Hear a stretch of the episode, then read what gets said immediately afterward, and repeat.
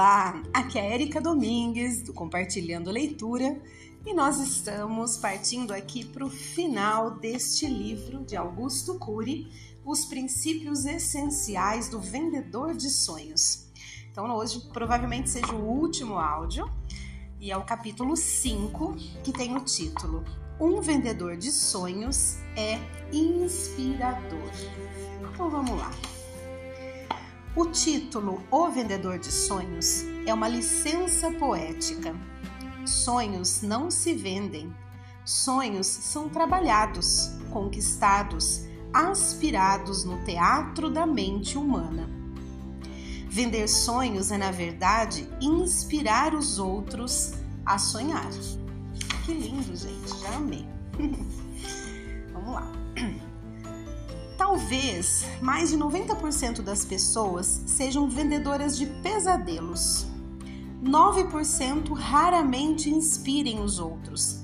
Talvez 1% apenas sejam vendedoras de sonhos, pessoas inspiradoras. É muito raro ser um vendedor de sonhos nessa sociedade extremamente estressante e ansiosa, intoxicada digitalmente, e impactada pela síndrome do pensamento acelerado. A imensa maioria dos humanos não são inspiradores, não são vendedores de sonhos para quem amam.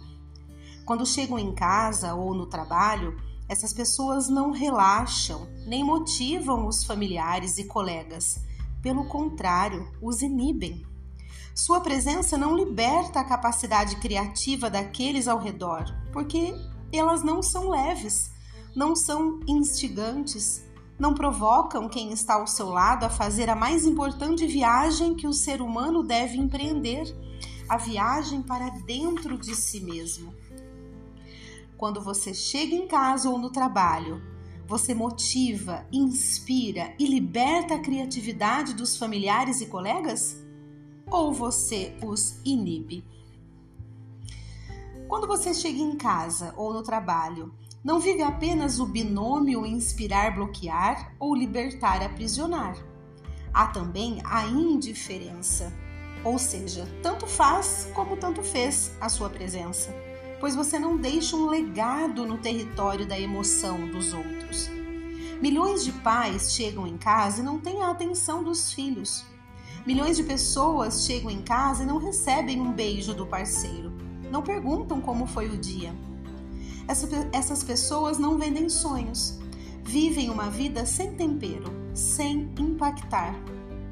Prometeram amar na saúde e na doença, na miséria e na fortuna, todos os dias da sua vida. Mas o amor ficou sem sabor. Não é um amor positivamente provocador que leve o outro a fazer uma viagem para dentro de si mesmo. Vendedores de pesadelos são apontadores de falhas, não conseguem fazer perguntas que estimulem o parceiro a revelar suas dores, perdas e frustrações. Entram e saem de casa sem causar nenhum impacto, nenhuma inspiração na pessoa que prometeram amar. O inferno emocional está cheio de pessoas que prometem, mas não cumprem. O vendedor de sonhos é a história de um multimilionário, dono de vários aviões várias casas de veraneio em muitos países, com dezenas de milhares de colaboradores. Reis o cortejavam, presidentes e primeiros ministros ficavam fascinados ao vê-lo. Ele era rico, muito rico, porém, como tinha mais dinheiro do que características socioemocionais arrebatadoras, era uma pessoa pobre por dentro. Tinha muito dinheiro no banco, mas não conseguia inspirar, motivar, encantar quem estava ao redor. Não conseguia levar a filha a penetrar em camadas mais profundas dentro de si mesma, nem sequer tinha coragem de perguntar: Filha, onde o papai errou e não soube? O que eu posso fazer para torná-la mais feliz?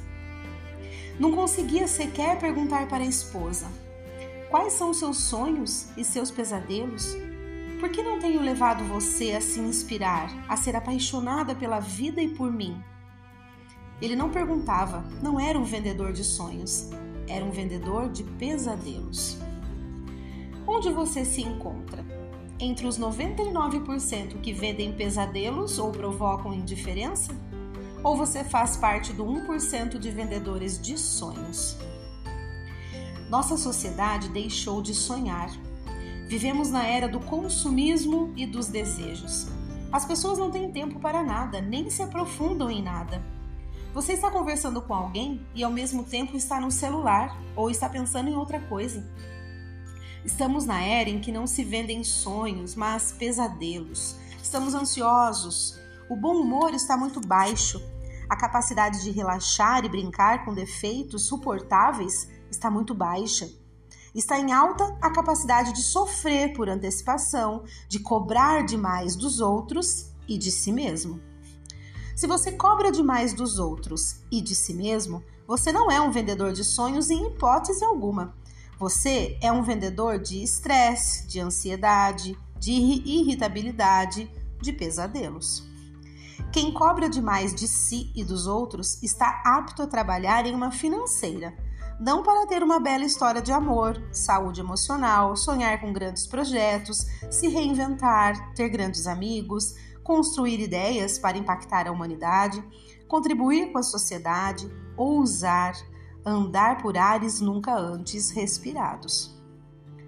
Escrevi O Vendedor de Sonhos pensando nos vendedores de pesadelos que estão nas universidades, nas empresas, nas famílias. Pensei nos milhões de pais que brincam com os filhos enquanto estes não sabem falar, mas que, quando as crianças crescem e aprendem a falar, se calam e fazem os filhos se calar também. Pais que querem um sorriso quando os filhos não entendem a piada, que querem ser o melhor palhaço do mundo, mas que quando os filhos aprendem a conversar, se tornam apontadores de falhas, vendedores de pesadelos. O protagonista da trilogia, O Vendedor de Sonhos, não tinha tempo para a filha, não tinha tempo para a esposa, não tinha tempo para dialogar com elas, não tinha habilidade nem coragem de falar das lágrimas que chorou e das lágrimas que nunca teve coragem de chorar. Lágrimas que todos temos e sobre, os, e sobre as quais deveríamos falar para não ter medo da vida e ter isso sem medo de não viver a vida intensa e inteligentemente, para não ter medo do caminho e ter isso sem medo de não caminhar. Dialogar e escutar são duas das mais nobres funções da inteligência, cultivadas no terreno da confiabilidade, da empatia e da liberdade. Onde há déficit de diálogo, a qualidade da capacidade de escutar é débil. Onde há déficit da capacidade de escutar, a capacidade de dialogar é asfixiada. Para desenvolver a arte de dialogar, essencial para um vendedor de sonhos, é preciso superar a necessidade neurótica de estar sempre certo, despir-se do heroísmo e do excesso de argumentação e se colocar como um simples ser humano, imperfeito, consciente de suas limitações, capaz não apenas de exaltar seus acertos, mas também de reconhecer suas falhas, lágrimas e frustrações. Toda pessoa que argumenta e se defende demais não sabe se interiorizar, não reconhece suas falhas, desconhece o manjar do relaxamento. Desarmar-se e se posicionar como um simples humano que anda pelas avenidas do tempo em busca de si mesmo. Para desenvolver a arte de dialogar, é necessário desenvolver a arte de escutar. E para desenvolver a arte de escutar, é preciso superar a necessidade neurótica de julgar, criticar, apontar falhas. É indispensável recolher as armas, julgar menos e abraçar mais, criticar menos e apostar mais. Quem não aprende a escutar nunca saberá dialogar. Quem não aprender a dialogar nunca será um bom ouvinte. Muito provavelmente, a grande maioria dos seres humanos sabe proferir palavras e ouvir sons, mas não sabe escutar e dialogar. Vivem na superfície das relações sociais. São candidatos a deuses, mas não estão despreparados, mas estão despreparados para ser seres humanos e também vendedores de sonhos. Escutar é se esvaziar para dar espaço ao outro. Nossa, que lindo isso, gente. Escutar é se esvaziar para dar espaço ao outro. Quem não se esvazia não permite a entrada dos outros em sua história. Vive para si, é autossuficiente. E uma pessoa autossuficiente é egocêntrica, saturada de verdades irrefutáveis, não se abrindo para outras possibilidades. É individualista, enxerga o mundo somente com seus olhos, ouve o que deseja e não o que os outros de fato querem falar. Escutar é arquitetar a mente, silenciar os pensamentos. Somente diminuindo nossa agitação mental podemos aprender a difícil arte de nos colocarmos no lugar dos outros. Escutar é muito mais do que julgar comportamentos e criticar condutas. É perceber o que está sob a cortina do comportamento dos outros, perceber suas necessidades, enxergar suas dores ocultas e suas frustrações. Quem se coloca no lugar dos outros escuta com profundidade, torna-se lento para julgar e rápido para abraçar. Quem não se coloca no lugar dos outros é sempre superficial, rápido para criticar, mas lento para compreender e incluir. Escutar é penetrar no coração psíquico e desvendar as causas de comportamentos disfuncionais como agressividade, timidez, ingratidão, mau humor. Escutar é ser um cirurgião emocional, é ser capaz de analisar o que as palavras não disseram e o que as imagens não revelaram. Quem penetra no âmago daqueles que lhe são íntimos aprende a belíssima arte de respeitar as lágrimas visíveis e perceber as que nunca foram choradas. Dialogar é transferir o capital das experiências. Um vendedor de sonhos fala de suas lágrimas para ensinar os outros a chorarem as deles. Muitos transferem dinheiro, mas não transferem o mais vital dos capitais, suas experiências. Dão carros, joias e inúmeros outros presentes, mas não sabem dar a si mesmos e nem a sua história. Não sabem falar de si, comentar sobre suas fobias, discorrer sobre seus temores, discursar sobre seus conflitos o diálogo cruza os mundos psíquicos, implode a solidão. Diálogo implica tolerância, respeito às diferenças e respeito às limitações do outro. Dialogar é ser transparente, é revelar segredos do coração. Quem esconde sentimentos anestesia os sintomas, mas não cura as feridas emocionais. Muitas pessoas são peritas em anestesiar seus conflitos, mas não em resolver as causas. Com o tempo, a ferida se torna um câncer, destruindo relações. Por mais rica que tenha sido no passado, nenhuma relação sobrevive quando se dissimulam sentimentos e se escondem mágoas. Nada alimenta tanto os nossos vampiros emocionais como dissimular sentimentos ou mentir para poupar os outros e evitar atritos esses vampiros sangrarão o que temos de melhor. Ter vergonha de nossas falhas e medo de nossos fracassos nos faz escrever os piores capítulos de nossas vidas. Assumir que somos imperfeitos, reconhecer nossos erros e dialogar sobre eles sem medo permite que o eu escreva os capítulos mais importantes de nossa existência nos dias mais dramáticos de nossa história. Dialogar é ter a disposição de abraçar mais e criticar menos. Ao penetrar no território da emoção do outro, tornamos-nos menos julgadores e mais apoiadores, menos impacientes e mais generosos. Quem tem disposição para apoiar sabe que há diferenças entre a contribuição eficiente e a contribuição intencional. Mas toda intenção de contribuir é digna de aplausos. Sem a arte de aplaudir, asfixiamos a capacidade do outro de se superar e de se reinventar. Um vendedor de sonhos distribui elogios. Um vendedor de sonhos estimula a superação de limites. Minha filha mais velha, quando adolescente, certa vez disse: Pai, Você dialoga com tantas pessoas, conversa com tantos pacientes, dá tantas conferências, mas ultimamente não tem dialogado comigo.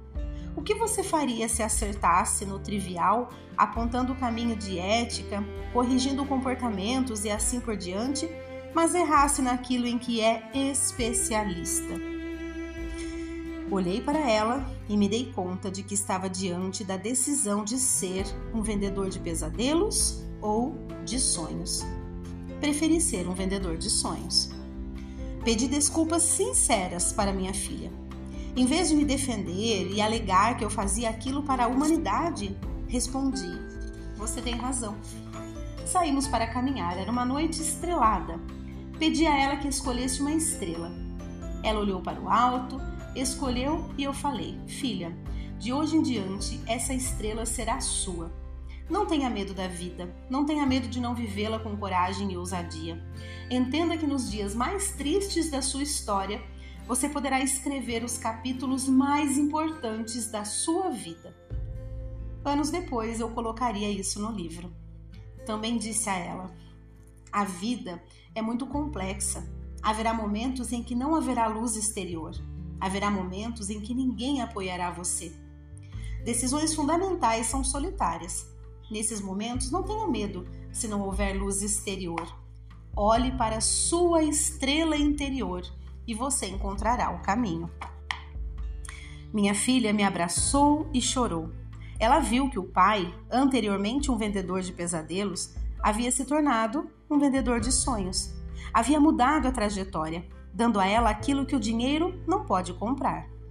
O vendedor de sonhos aprendeu a comprar vírgulas e não colocar pontos finais na sua biografia.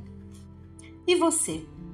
Quer colocar pontos finais, se condenar, se mutilar ou quer dar risadas dos erros e proclamar que os melhores dias estão por vir?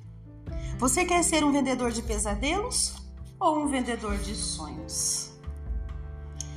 Se você quer ser um vendedor de sonhos, se quer dar aquilo que o dinheiro não pode comprar, inclusive para si mesmo, abrace mais e critique menos. Dê uma nova chance para si mesmo e para as pessoas que você ama. Uma vida sem sonhos é um céu sem estrelas, uma manhã sem orvalho, uma mente sem criatividade, uma emoção sem sentido existencial que você possa ser um vendedor de sonhos pelo tempo que viver e por onde andar. Ai, gente, que lindo este capítulo! Meu Deus, esse último capítulo foi maravilhoso, do começo ao fim. Lindo demais! Digno de ouvir umas 200 vezes. Eu vou ler aqui e ouvir o meu próprio áudio mais vezes com toda certeza. Lindo, lindo, lindo, lindo, lindo realmente, né, fala de inspiração, de impactar as pessoas. Às vezes a gente se esquece o poder que a gente tem é, aos que nos são caros, né? As, é, muitas vezes a gente se preocupa tanto com quem está bem longe eu digo assim, no trabalho mesmo, na nossa vida, né? Quando a gente entende que a gente tem um, propósito na vida, então a gente busca né, incessantemente esse propósito e tantas vezes isso a gente sabe que isso vai atingir um número grande de pessoas, né? Isso é muito bom. É, você está se colocando a serviço, colocando seus dons e talentos a serviço do mundo, né? Impactando o mundo. Mas aí você é, inconscientemente, sem nenhuma maldade, esquece daqueles que estão bem próximos, né? E, e enquanto que você deveria iniciar por eles, né? E trazê-los todos juntos com você, ser exemplo e mostrar o quão é importante realmente a gente impactar, mas sem jamais esquecer a nossa base, né? E tantas vezes a gente acaba no dia a dia, né? É normal isso. No dia a dia a gente acaba esquecendo. Mas que bom, né? Que a gente faz leituras e resgata aí muitas das coisas que a gente já sabe, mas quando a gente lê um livro, a gente ouve um áudio, aquilo reaviva na nossa mente, né? Isso é tão importante, por isso que eu amo ler. Porque tudo que a gente lê, em algum momento nós já ouvimos aquilo, né? Nós já sabemos, mas a gente tem que resgatar o tempo todo grandes verdades, né? Que ficam aí é, quietinhas no seu canto e a gente acaba não dando atenção a elas Então, que a gente possa realmente dar atenção às grandes verdades da vida, né? E realmente essa desse capítulo é uma delas.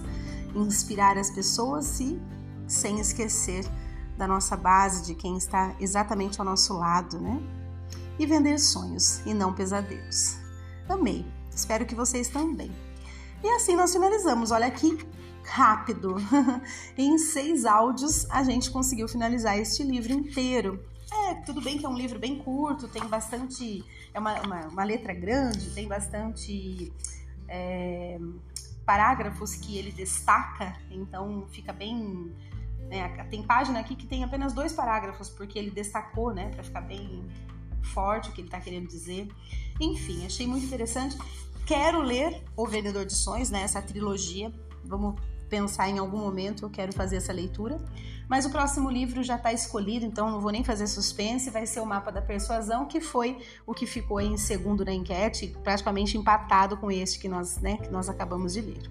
Então é isso, pessoal. Espero ter contribuído na vida de todos com essa leitura.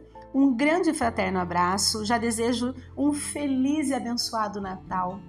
Que todos tenham aí momentos de muita alegria, né? De, de muita fraternidade, né? de muito carinho com todos que amam, né? neste momento tão, tão emocionante né? do ano. O Natal ele traz muita emoção para gente, independente de religião, religiosidade, espiritualidade, sim, é o que nós devemos é, conservar, né? E, e o Natal é um momento típico, né, para isso. Muito bem, finalizamos então. Deixo aqui meu grande abraço e até o próximo livro.